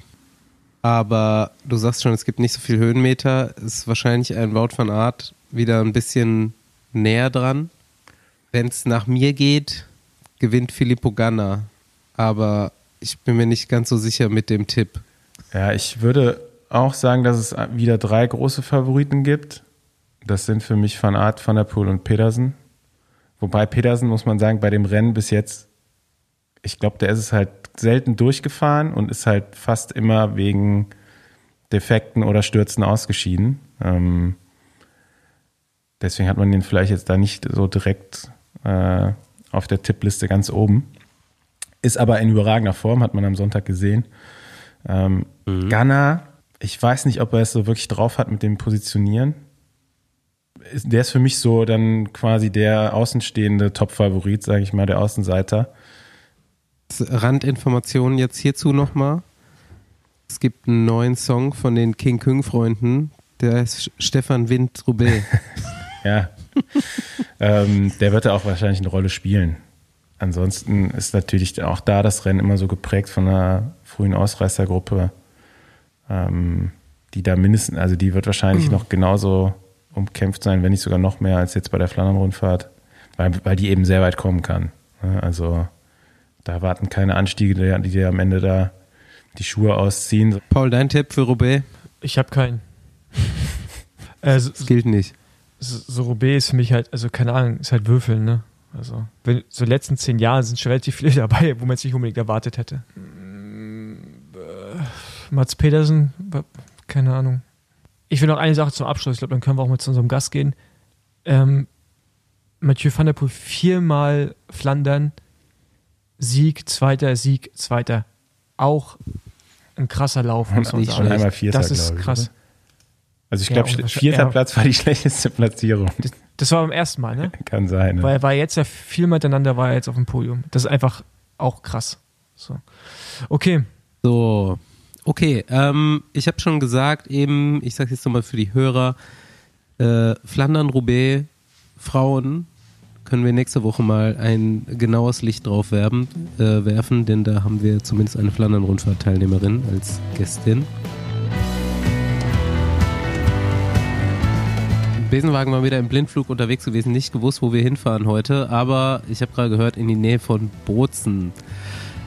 Nicht schlecht und es sieht auch sonnig aus. Wir durften gerade schon einen Blick aus dem Fenster werfen. Äh, wir begrüßen nach schon einem erfolglosen Versuch, nochmal Entschuldigung dafür, hat, war auf beiden Seiten stressig. Ähm, ich habe schon in der Einleitung gesagt, neuen deutschen Shootingstar Felix Engelhardt. Hallo. Hi, zusammen. Ja, freut mich, dass es doch, doch endlich geklappt hat. Ja, beim letzten Mal bist du, glaube ich, äh, Copy Bartali gefahren. Genau, ja. Da und, war gerade ähm, die erste Etappe Copy Bartali. Genau, und ihr, äh, du hattest noch nicht gegessen. Du warst noch auf dem Massagetisch. Und bei uns war es irgendwie auch knapp und dann haben wir das vertagt. Aber nochmal Daumen hoch. Gut gemacht da in Italien. das lief nicht so schlecht. nee, wirklich, kann mich nicht beschweren. Sehr zufrieden. Ja, nice. Ja, ey, dann lass doch mal direkt äh, kurzer, kurzer Abriss für die Hörer, die dich nicht kennen. Du fährst seit diesem Jahr bei Jayco Alula. Ähm, neuer Teamkollege von auch neu im Team Percy, der äh, Besenwagen-Vielfahrer ist. Und ähm, hast letztes Jahr, das konnte man auf jeden Fall als Radsportfan mitbekommen, die U23 äh, Europameisterschaft gewonnen. Das war auf jeden Fall überraschend gut. Und hast dieses Jahr schon direkt auch bei den Profis dein erstes Rennen gewonnen. Also ich glaube, man fühlt sich gerade nicht schlecht so als Felix Engelhardt. Gehen wir doch mal so rein. Wie, wie, wie geht's dir im Moment so als Radprofi? Nee, auf jeden Fall. Also ähm, ich hatte eigentlich ähm, sogar einen ganz guten Start in die Saison. Ähm, bin dann in Spanien schon ein kleineres Rennen gefahren und war ja, knapp die, die Top 10 verpasst. Äh, Pösti war Zehnter, ich war Elfter. Ähm, das war schon ein ganz guter Einstieg und dann bin ich so hier und da eingesprungen, Saudi Tour, Opening Weekend. Ähm, und dann Router des Sol gefahren. Das war dann schon alles eher ziemlich hart. Also so der ersten World Tour Rennen sind dann schon ein bisschen so ein Systemschock. Ähm, hat jetzt auch nicht unbedingt die, die allerbeste Form. Also das Team war eher sehr behutsam ähm, mit der Vorbereitung, nicht zu viel zu machen. Ähm, und dann ähm, ja, habe ich nochmal gesagt, ich würde mich ganz gerne auf Coppa ganz gut vorbereiten. Bin nochmal ins Warme gefahren, habe nochmal einen ordentlichen Block trainiert. Ähm, und bin dann, ja, Sempre Alfredo lief dann gleich richtig gut. Äh, das hatte ich so nicht erwartet. Ähm, und dann auch Coppa e Bartali lief ähm, eigentlich richtig gut. Jetzt holen wir erstmal ein bisschen weiter aus, würde ich sagen. Ähm, du bist 22, du wirst dieses Jahr 23, also tatsächlich erstes Jahr Elite, hast die ganze U23 ähm, im klassischen Weg beschritten.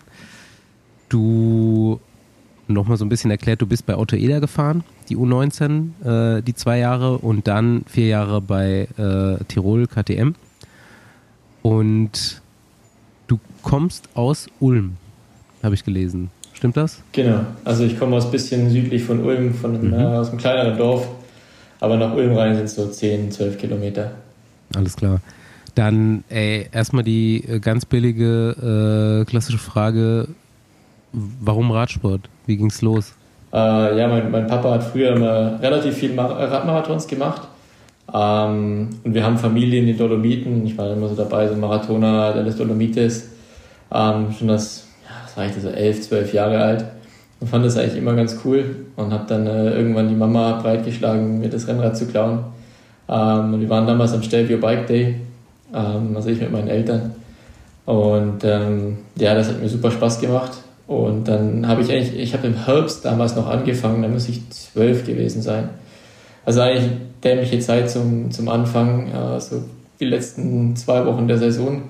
Ähm, bin dann Ulm dem, dem Verein beigetreten. Ähm, ich glaube noch ein Rennen gefahren.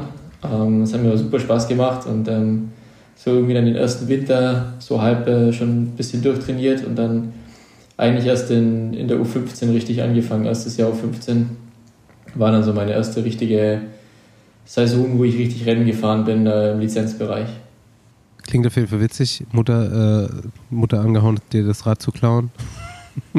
kurz, kurz Assoziation gehabt. Ähm, ja, krass, wenn man so als Kind schon direkt irgendwie Pässe fährt und es macht einem Spaß, dann ja, kann man, glaube ich, äh, kann man mal so in die Richtung Radrennen äh, tendieren. Da hat dich der Vater ja bestimmt auch unterstützt, oder? Ja, auf jeden Fall. Also früher hat es mir mehr Spaß gemacht als heute wahrscheinlich. Ja. ähm, heute sind das größere Angstgegner. Äh, aber nee, also immer noch am liebsten in den Bergen unterwegs. Erste Frage, die mir noch so aufkommt, ist Auto Eder dann, war das da zu deiner Zeit schon so, so eine Macht, wie das heute erscheint, das Team?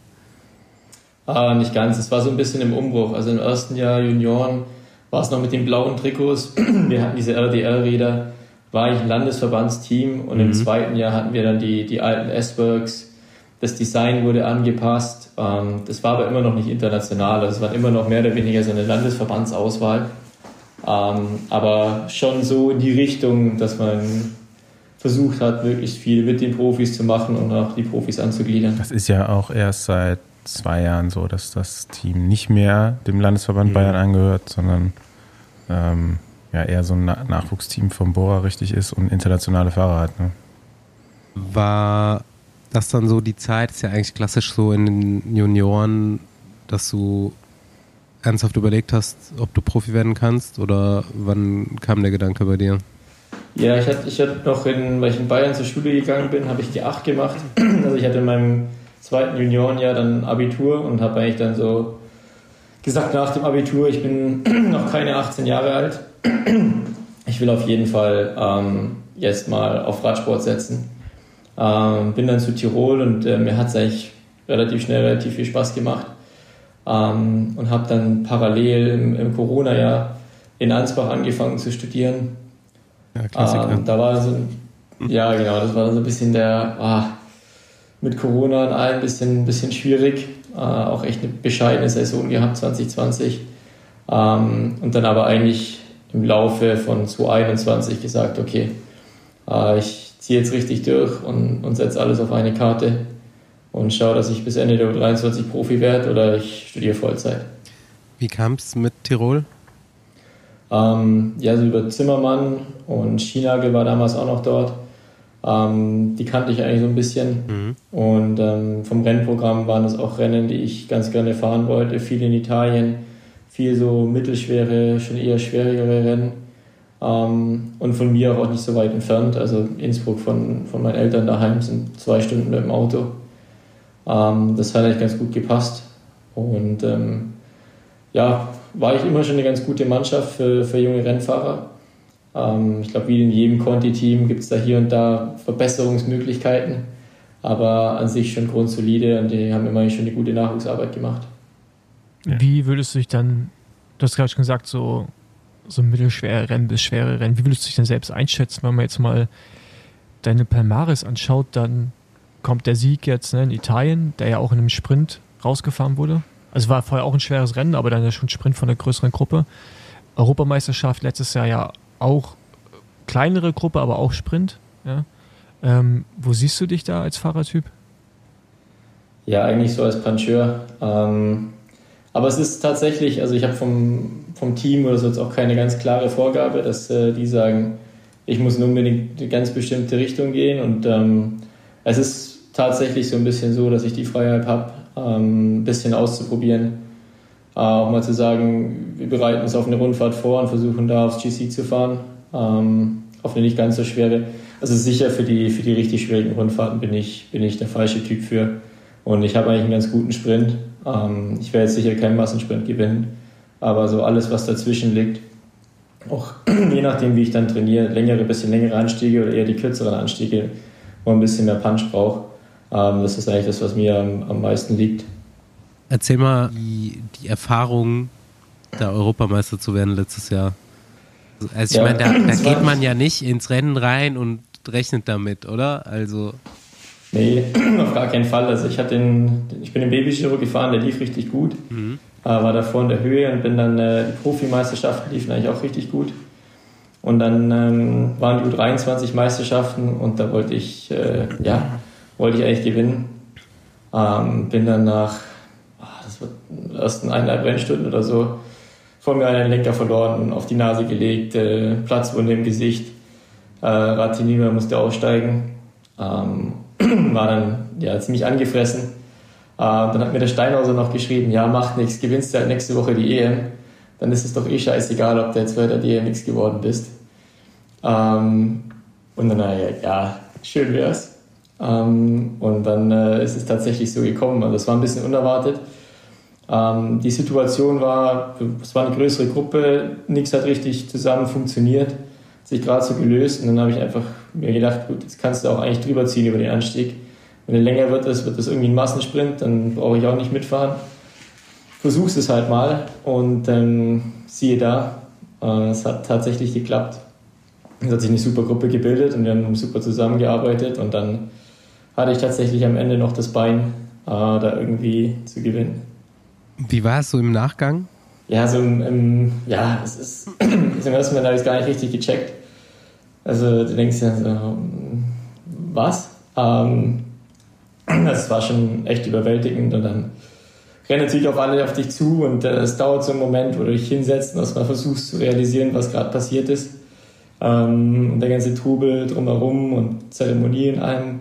Und es hat eigentlich schon so, ich bin direkt danach aus da gefahren, so die Tage dann gedauert, wo dann wirklich viele im Feld auch zu mir hingekommen sind und gesagt haben, ja, mega stark, Glückwunsch, dass ich so langsam realisiert habe, boah, du hast tatsächlich die EM gewonnen und dann eigentlich so in, in dem Moment, wo du das erste Mal das äh, Trikot anhattest, ähm, ist es dann so richtig, so richtig angekommen. Du hast du davor schon mal ein Rennen gewonnen? Äh, Im U23-Bereich nicht. Okay, krass. Also, das ist echt krass. also kein ja, UCI-Rennen. Ja. Also Tiroler irgendwas Meisterschaften oder sowas. Ja, nicht schlecht. Dann äh, äh. nochmal. Kein Wunder, dass es auch so ein bisschen unerwartet dann oder so ein ungewohntes Gefühl vielleicht war. Ne? Ja. Hattest du davor schon einen Vertrag? Äh, wir waren davor schon in Verhandlungen mit mehreren Teams. Ähm, es hätte wahrscheinlich davor auch schon geklappt. Ja. Behaupte ich jetzt mal. Ähm, aber es hat natürlich äh, nochmal ganz gut Besser geholfen. geklappt. Ja. Also ich, ja. ich, der, ich fand ja fast letztes Jahr noch den Baby Giro überragend. Ich habe natürlich jetzt das U23-Rennen auch nicht gesehen, die EM, aber beim Baby Giro, was man so mitbekommen hat über die mehreren Tage, mhm. wo du ja gerade hinten raus echt nochmal gut was richtig gut gemacht hast. Also ich, am Anfang ich weiß nicht, was es war, aber da sah es ja noch nicht so souverän aus und dann hinten raus bist du ja immer weiter vorgefallen in GC. Und Sechster bist du geworden, ne? Genau. Ja. Ähm, das fand ich dann schon sehr, sehr überragend, muss ich sagen. Wahrscheinlich sind dann auch die Gespräche intensiver geworden, oder? Mit den Teams. Ja, genau. Also ich hatte am Anfang vom Jahr ein, zwei gute Rennen und Rundfahrten, war hier und da mal auf dem Podium. Ähm, und der Giro, ich war eigentlich nicht der geplante GC-Leader, sondern Florian Lipowitz. Ähm, deswegen war das dann so eine Rolle, wo ich so mehr oder weniger reingeraten bin. Ich wollte eigentlich nur auf Etappen fahren.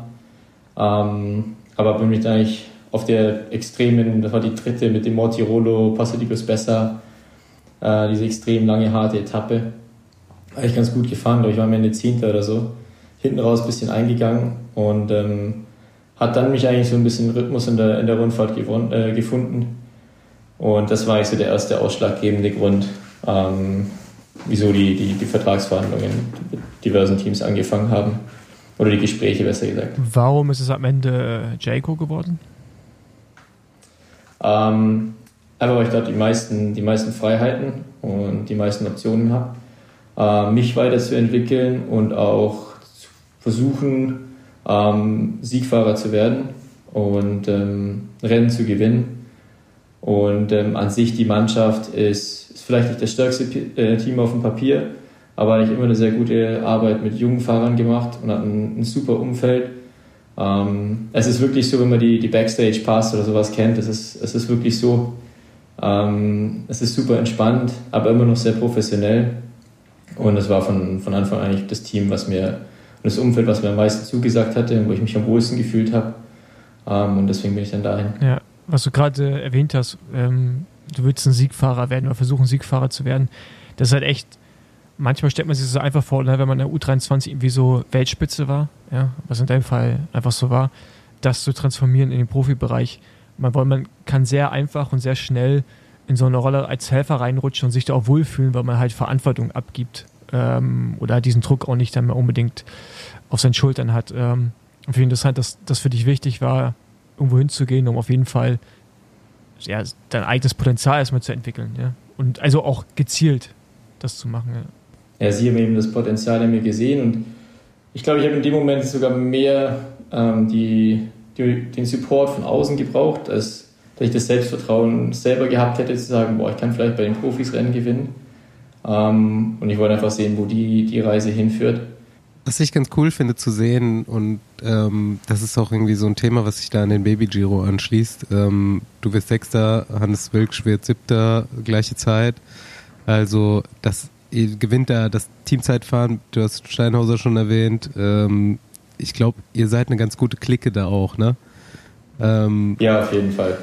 Ich habe jetzt letztens, und ich fand es mega geil, so auf äh, Instagram oder auf Strava gesehen, ihr wart auch tatsächlich nochmal so teamübergreifend zusammen im Trainingslager, ne? Äh, Louis Lüers, glaube ich, und Hannes Wilksch ja. und du. Äh, das genau, war waren, ja, noch, wo du gesagt hast, nochmal in der Wärme. Ja, ja. genau.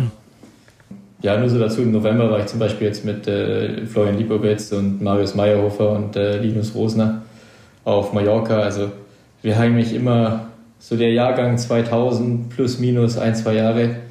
Ähm, Gerade was die Deutschen angeht, ist eigentlich echt ganz gut, ganz gut vernetzt. Ja, cool zu sehen, dass das, äh, dass sich sowas hält. Mal sehen, wie lang, aber dass man halt auch nicht nur dann so mit dem eigenen Team unterwegs ist und auch so Bande noch so ein bisschen hält. Nee, auf jeden Fall. Ich meine, wir sind, es gibt ja nicht so viele deutsche, deutsche Rennfahrer in, in der World Tour. Äh, von dem her, glaube ich, muss man da auch ein bisschen zusammenhalten. Trotzdem keine ganz so schlechte Quote eigentlich ne, aus, den, aus den Jahrgängen. Also ähm, mhm. ich habe mal eben, da kommt jetzt gleich auch direkt eine Frage zu, äh, ein, eins von deinen beiden Instagram-Profilen mir nochmal genauer angeguckt und äh, von an den ganz frühen Fotos äh, sind halt, find, findet man halt also Kommentare von ein paar Jungs, die jetzt heute äh, dann auch in der World Tour sind. Zum Beispiel Kim Heiduk hier hat dann Foto von Paris-Roubaix kommentiert und so weiter. Aber jetzt nochmal, warum hast du eigentlich zwei Instagram-Accounts? Einer ist gehackt oder? Ja, ja, der eine wurde gehackt damals und äh, Instagram hat mir bis heute nicht auf meine Anfrage E-Mails zur Verifikation geantwortet. Äh, das habe ich dann nach, ich glaube, eineinhalb Monaten oder so aufgegeben. Beschlossen, das muss ich jetzt irgendwie von vorne wieder anfangen. vielleicht kann jetzt mal jeder hier Felix Engelhardt auf Instagram folgen, damit er seine, obwohl jetzt hast du ein bisschen mehr Follower sogar schon auf dem neuen Account, aber da Wir, wir verlinken dich. Ja, ich, das ist nett. Du hast vorhin im Vorgespräch erwähnt, dass du in der Dreier-WG wohnst. Ist das eine Radsport-WG oder mit, äh, in Anführungsstrichen, äh, normalen Leuten? Nee, ah, so halb. Ähm, Fabian Costa, der war früher, früher Mountainbiker. Ähm, eigentlich ziemlich guter. Ähm, und der ist jetzt mittlerweile aber Lehrer ähm, am Brenner oben an Matrei. Also der ist jetzt so im normalen Leben, der ist ein paar Jahre älter als ich. Und dann Emanuel Zangerle, mit dem bin ich letztes Jahr zusammen bei Tirol gefahren. Ähm, das Jahr davor auch schon. Wir sind, wir sind gute Freunde. Ähm, und der fährt noch bei, bei Felbermeier, studiert mittlerweile aber auch Sport in Innsbruck. Also ist so halb äh, Normalo, halb Radsport, also ist aber schon relativ radsportlastig. Also es kann schon mal passieren, dass irgendwie einer am Sonntagmorgen auf die blöde Idee kommt, einen Ötztaler zu fahren, von daheim weg oder irgendeinen Marathon zu rennen oder solchen. Solche Ideen kommen dann schon öfter mal vor. Bis, äh, machst du dein Studium selber noch weiter oder hast du es jetzt erstmal pausiert? Nee, das habe ich mittlerweile pausiert, Okay. ja. Okay. Und, und warum Innsbruck? Ähm, eigentlich, weil ich die, die letzten Jahre durch das äh, Tirol-Team so viel Zeit in Innsbruck verbracht habe und mittlerweile viele Freunde dort habe und, und gut vernetzt bin.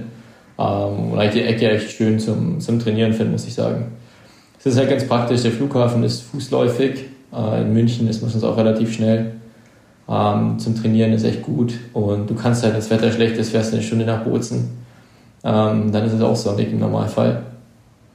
Also ist echt eigentlich ganz gut. Aber kann man da flach fahren bei euch?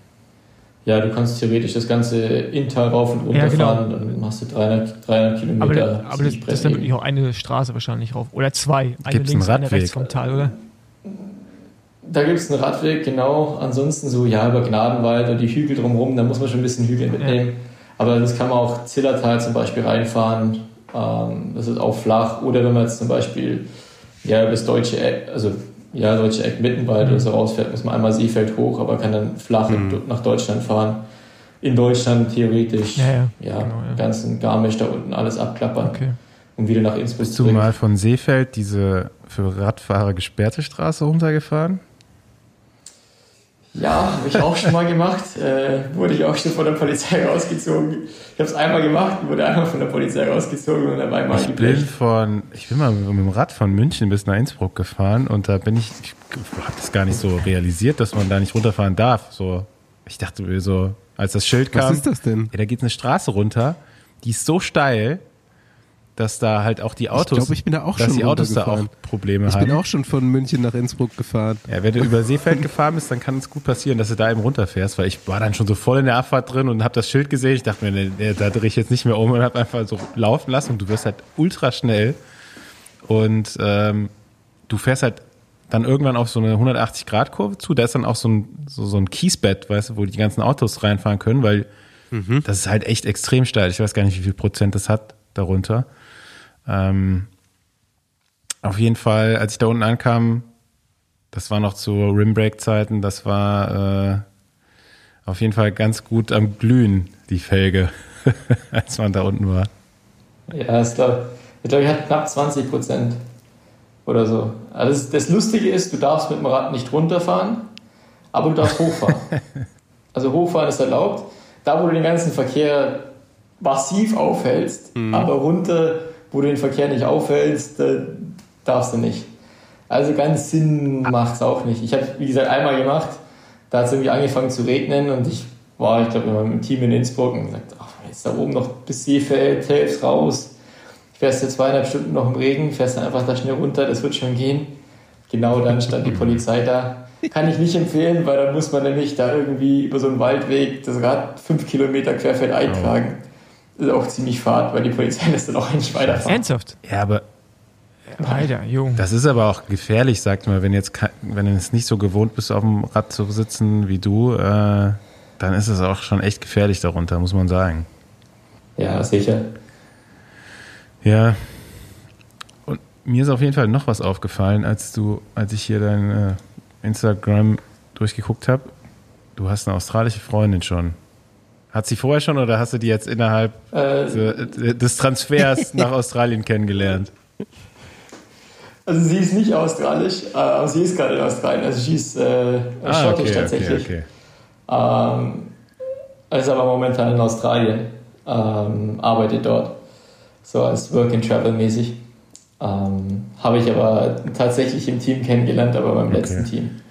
Ich dachte, das ging ja sonst schnell. Nee. Ja, gut. Besenwagen investigativer Journalismus hier. Ja. das war ein bisschen äh, schneller, mutiger Einstieg ins Team, glaube ich. Ja, kann passieren. Also, es gibt Schlimmeres. ähm, ich habe noch so ein paar schrottige Fragen aufgeschrieben. Du hast ja jetzt schon so, äh, nennen wir es mal einen Traumberuf. Hat äh, soweit ganz gut geklappt und sieht jetzt auch so aus, als würde es laufen. noch eine Weile. Wenn du jetzt kein Radprofi wärst, gewesen, geworden wärst, welchen anderen Traumberuf hättest du denn gerne? Ich wollte eigentlich immer Medizin studieren, ähm, wo ich mein Papa ist Mediziner äh, und die Mama arbeitet auch im Krankenhaus. Mhm. Das war irgendwie so ja, nicht besonders kreativ oder nicht besonders spannend. Ähm, aber das war. Das hat es aber nicht in Ansbach gegeben. Nee. Nee, ne? Das war also das, war also das Leiden. Das war dann irgendwas, was mich halt so gar nicht interessiert hat, Wirtschaft.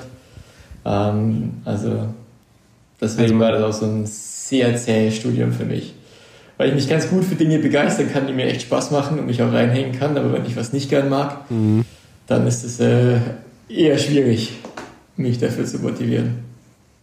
Also man muss vielleicht nochmal erklären, ich glaube, wir haben das schon öfter gemacht, weil es kommt schon auch öfter zur Sprache. Ansbach ist so ein ganz klassisches, äh, so eine ganz, ganz klassische, ist es eine Fernuni? Irgendwie schon, ne? Ja, genau. Ja, ja. mehr oder weniger. Du kannst, glaube ich, auch hin oder es gibt auch Kurse dort. Ähm ja, es gibt so ein, zwei Dinge, die man dort machen muss. Ähm, die Prüfungen werden mhm. dort in Präsenz geschrieben, aber da hat man verschiedene Termine zur Auswahl. Ähm, der Rest, die ganze Lehre ist in, in Fernlehre, also nicht in Präsenz. Ja. Ja, ist auf jeden Fall sehr beliebt bei Leistungssportlern, gerade bei Radfahrern hört man immer wieder dass man das so gerade in der U23 äh, da auch noch nebenher halbwegs schafft, wobei ich glaube, dass mein spezieller Freund, Grüße gehen raus, äh, Jonas Messerschmidt als der einzige gilt, der das Studium auch durchgezogen hat. da gibt es schon noch als, ein paar mehr. Auf als Radprofi. Ja, aber und, ich weiß nicht, ob es da so viele von gibt, also die haben wirklich auch Radprofis geworden sind, oder? Mhm. Äh, Zimmermann fällt mir jetzt da spontan okay. ein. Der hat, äh, ah, ja. der müsste jetzt irgendwo so an einem Bachelor äh, sein. Der ist jetzt der Einzige, der mir einfällt, der wirklich richtig gut auf dem Rad ist und im Studium auch relativ gut durchgezogen hat, muss ich sagen. Ja, ist auf jeden Fall ist, eine, ist so eine Sporthochschule, kann man, äh, nee, Sporthochschule nicht, aber das hat so, es hat so Förderungs, äh, Background ne, vom, vom DOSB. So, ne? also das sind jetzt nicht nur Radfahrer. Ja, Hochschule genau, Sport heißt. Ähm, das sind nicht nur Radfahrer, sondern auch aus anderen Sportarten. Ähm, aber ist ja auch gut, dass es sowas gibt, ne, weil an so einer normalen Uni oder Fachhochschule das ist ja auch einfach nicht immer umsetzbar, wenn man so viel unterwegs ist. Ne? Ja, auf jeden Fall. Und da, also da haben zum Beispiel die Belgier oder so ein deutlich besseres System. Bei denen ist es eigentlich relativ üblich, dass viele auch von den Profis nebenbei ähm, an der Uni sind oder studiert haben. Die sind da ein bisschen ähm, äh, sportlerfreundlicher. Aber als Radfahrer darfst du in Belgien alles. Mhm. Ja. Du kannst auch einfach Auto fahren, brauchst keinen Führerschein so und so, ist alles erlaubt als Radfahrer. Foot Footballspieler in den USA. Jo, was habe ich hier noch? Ähm, ja, erzähl mal kurzen, kurzen Schwank aus deinem neuen Team da. Was, was waren so, sind so die ersten Eindrücke und mach das mal so ein bisschen personenbezogen. Ich höre immer gern äh, Geschichten von ähm, Leuten aus den Teams. Also der erste Eindruck, wir hatten ein Teammeeting in, das heißt Teamtreffen in Turin. Ah, das war Ende, nee, Anfang Oktober sogar. Nach, nach der Lombardei-Rundfahrt, da war dann noch Giro de Veneto oder irgendwie sowas. Ähm, so zwischen reingeschoben. Ähm, es war wirklich recht witzig, sehr entspannt. Große Runde. Es gibt äh, sehr viele Weinliebhaber im Team. Also Yatesy, glaube ich, ist recht bekannt dass er eine Affinität zu Wein hat. Der Sobrero kommt aus einer Familie von Winzern. Äh, gibt also immer ganz gute guten Wein. Und ähm, wenn ich mich jetzt beraten lassen müsste, würde ich da jetzt, äh, erst äh, zu Sobrero gehen. Ähm, und im ersten Trainingslager war ich dann mit, äh, mit Steve am Zimmer. Ähm, dachte mir erst mal so, oh, schon, schon ein größerer Name, ähm, wie das wird. Äh, aber er ist also wirklich ein super lieber Typ, äh, ultra witzig, im Kopf eher 17 als 37. ähm, und ist also wirklich liebt den Radsport oder das Radfahren immer noch so wie, wie in Kindestagen. Ähm, blödelt auch gerne mal, mal am Rad rum, attackiert sinnlos in die Abfahrt oder macht die ganze Ausfahrt zu einem Rennen. Ähm, und auch sonst dem einen oder anderen Bier am Abend nicht abgeneigt. Ähm, also eigentlich echt eine, eine sehr, ja, eine sehr entspannte Atmosphäre, äh, nicht zu ernst, äh, aber immer noch professionell im, im Training, wenn es drauf ankommt. Eigentlich alle bei uns, es gibt eigentlich niemanden, der so richtig, ja, was sagen wir, das ist irgendwie ein Schwitzer, der irgendwie den Spaß am Leben verloren hat. Also egal ob, ob Dylan, ähm, Sobrero, Messer, sind eigentlich alle wirklich sehr, sehr umgänglich und sehr entspannt. Ähm, also ist eigentlich echt, das Team achtet schon auch drauf, dass ähm, so die Harmonie im Team und die Teamphilosophie ähm, weiter bestehen bleibt, auch mit den Leuten, die sie dazu kaufen. Einfach um so diese, diese bisschen australische Atmosphäre auch zu halten.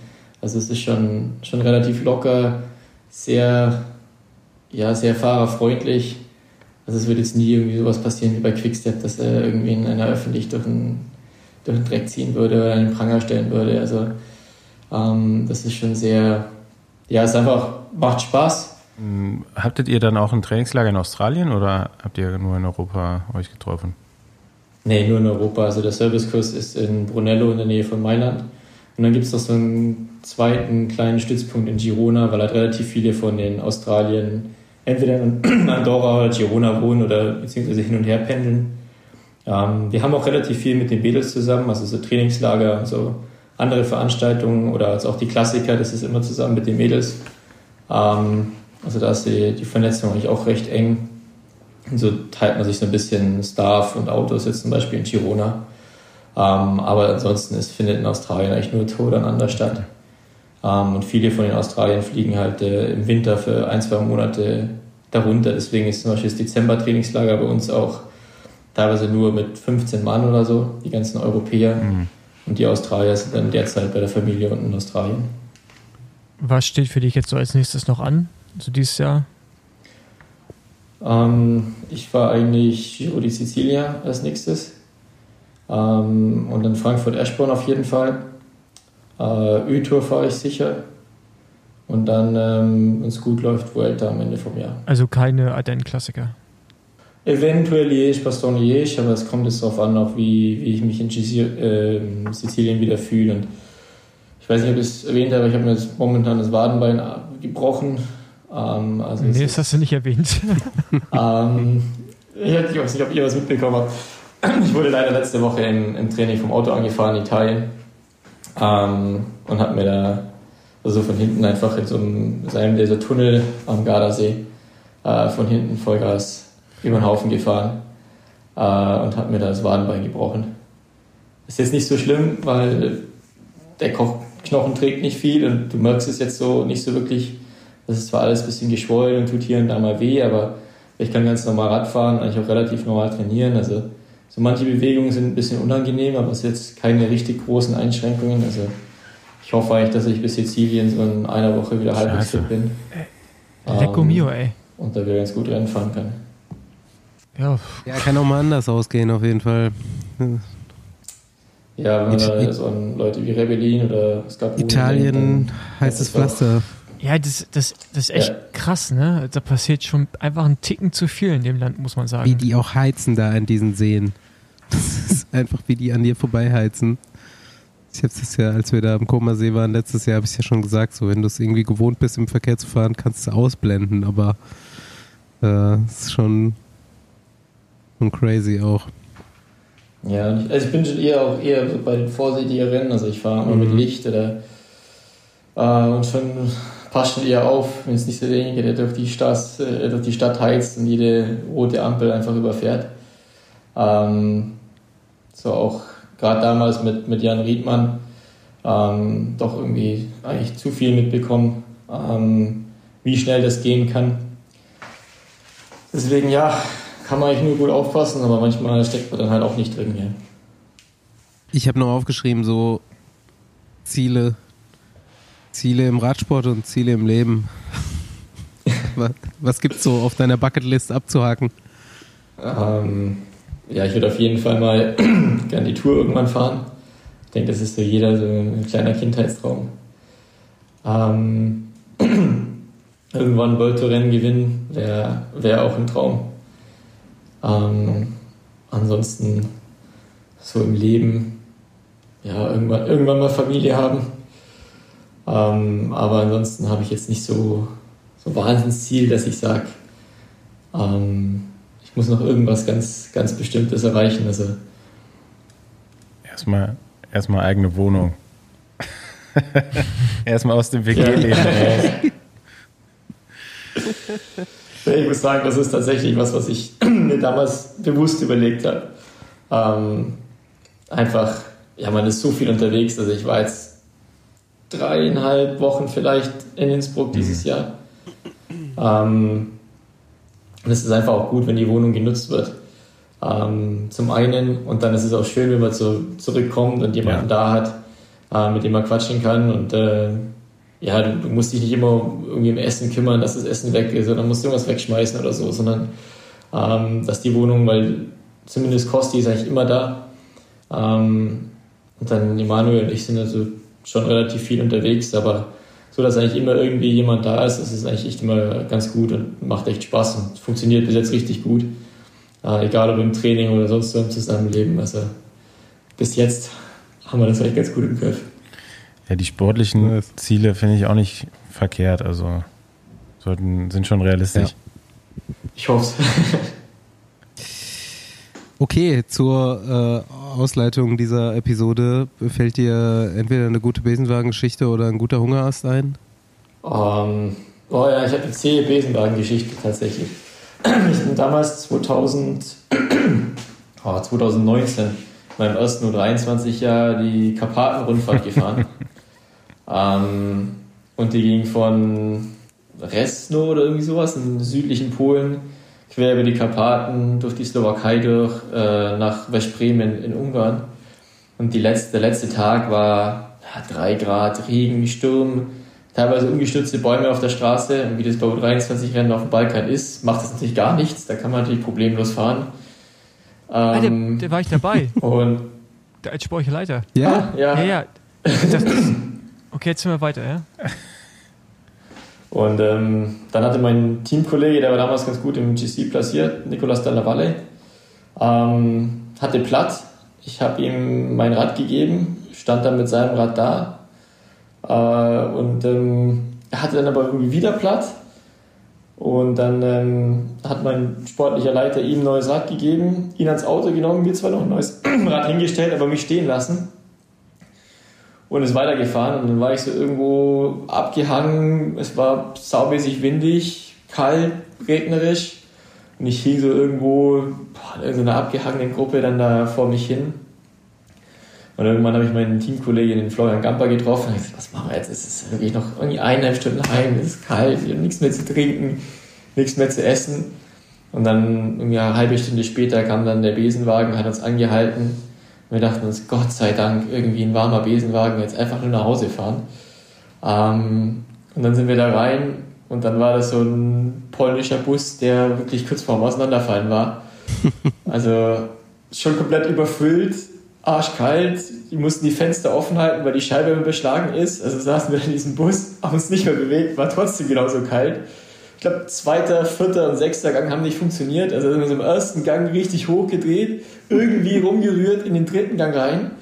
Also es war, das war, also, ich weiß nicht, wie lange wir in diesem blöden Besenwagen saßen. Bestimmt zwei Stunden oder so. Es war dann auch jeder krank nach dieser Rundfahrt. Ähm, das war so die zäheste Geschichte meiner bisherigen Karriere. Ich muss sagen, Klingt genau nach unserem ich Besenwagen. muss sagen, in dem Jahr war ich nicht da. Ich war das Jahr zuvor da. Äh, 2018. Du warst 2019 da, ne? Genau. Ja, Genau, ja. Aber auch, das ist, eine, das, das ist eine harte, aber wirklich sehr abgefuckte Rundfahrt. Also da wird keine Rücksicht genommen auf die Fahrer. Da, das Jahr zuvor, Ja. die Schlussetappe, das, ey, das sind die Anstiege hochgefahren und Abfahrten. Alter Schwede, ey, da hast du mit dem Auto Probleme gehabt, ne? Ähm, da irgendwie hoch und runter zu kommen jeweils. Ähm, aber gut. du sitzt ja zum Glück heute hier, von daher hat es erstmal, hat's erstmal nicht geschadet. Ja. Hat sich gelohnt. Ja. Ja, also Die Busfahrt war es wert. Eine, eine, wilde, eine wilde Nummer gewesen. Die ganze Rundfahrt. Ja, alright. Ähm, bin durch mit meinem Latein. Hat mich sehr gefreut, dass wir dich hier zu Gast hatten. Ich auch, vielen Dank. Boys, habt ihr noch was? Ich bin auch durch soweit. Nee, gu gute Besserung Ja, auf jeden Fall. Ähm, Ja, genau. Ja, genau. Danke. Und Danke, danke. Äh, Ja. Fra- Frankfurt-Eschborn, finde ich, könnte könnt schon mal was gehen. Ja, ich hoffe, wir haben äh, Dylan am Start mit einem guten Bein. ja, aber Äh, Aber schön. dieses Jahr äh, kommt es, glaube ich, eher eventuell dir entgegen, oder? Weil der Kurs wird ja ein bisschen anders sein. Also, Äh, Ich habe es ich hab's mir tatsächlich noch nicht angeschaut. Ähm, Ist doch schwer. Muss ich ehrlich Ist ein bisschen gestehen. kann auch so berglastiger. schwerer werden. Also, Wäre natürlich also ich nicht würde jetzt gerade, also mein Gefühl sagt mir jetzt gerade für Dylan ein bisschen zu schwer, aber Mhm. mal gucken. Das kann natürlich passieren, ja. Ähm, ja. Äh, stabile Marathonfolge heute mal Auf wieder. jeden Fall. Äh, Zwei Stunden geknackt. Nächste, nächste Woche wahrscheinlich genau dasselbe. Flandern und Roubaix Nachbesprechung immer relativ ausführlich. Gut, okay. Ja, einen schönen Abend Genau. und bis nächste Woche alle, allseits. Wir hören uns. allerseits. Danke, Ciao. Felix. Bis dann. Ciao. Ciao. Ciao.